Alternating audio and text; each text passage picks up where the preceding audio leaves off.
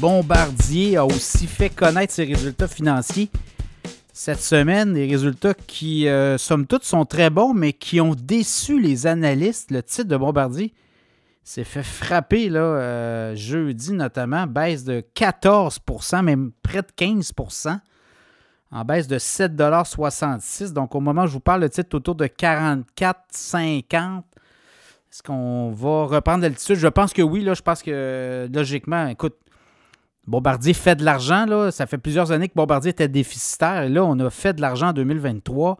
On a des euh, cibles de croissance, de revenus également. Peut-être des cibles qui sont moins importantes que prévues, mais quand même, là, on a, on a un ciel qui s'est dégagé devant.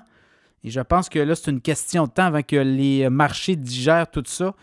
Donc, on a livré quand même en 2023 138 avions d'affaires.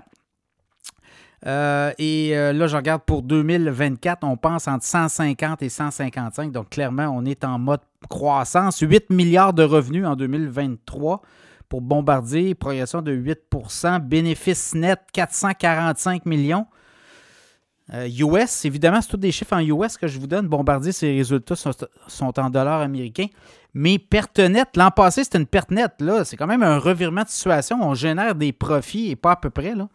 Et pour 2024, euh, même chose, on s'attend à avoir aussi des profits et un résultat autour de quoi, là, je vous ai parlé de 8 milliards.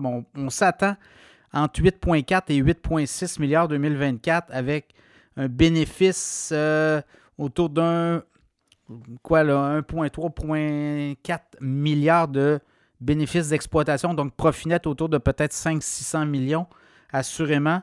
Et on va dégager des liquidités comme ça de 400 millions. L'ombre au tableau, c'est la dette. Hein. On a eu les coûts d'emprunt qui ont explosé, les coûts sur la dette. On a quand même une dette de 5,6 milliards, mais qui diminue.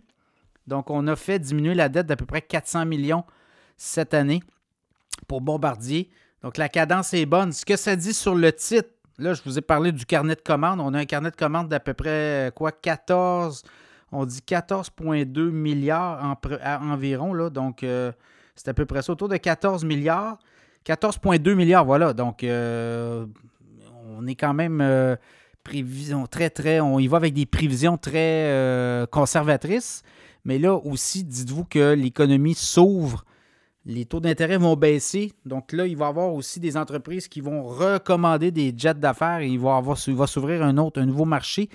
Les consommateurs étant aussi un peu coincés avec ces hausses de taux-là, donc ça fait en sorte qu'il y a moins de consommation euh, éventuellement. Mais euh, lorsque les taux d'intérêt vont baisser, les compagnies vont être capables de recommander des jets et les commandes pourraient affluer.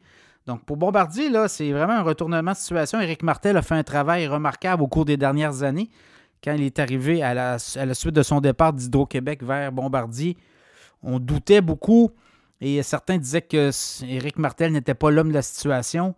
Mais chose certaine, euh, on a vu le retournement, on est rentable et là, ben, on regarde en avant. Donc, euh, travail, chapeau à M. Martel et à son équipe. Pour le reste, pour le reste, les analystes disent quoi? Ben, un titre là, euh, qui s'est fait massacrer à la bourse, 44 50 au moment où je vous parle. Il y a des cibles à 82, il y a des cibles à 98. Donc, ça va être à surveiller. C'est un titre qui pourrait rebondir en cours d'année.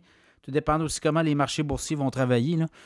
On ne pourra pas se battre contre des marchés qui baissent, mais éventuellement, c'est un, titre à regarder puis à acquérir peut-être sur des faiblesses de cours, mais à 44, ça peut être très intéressant quand on pense qu'il y a des analystes qui voient le titre à 85, 90, 95 d'ici un an. Donc, euh, Bombardier sera à surveiller.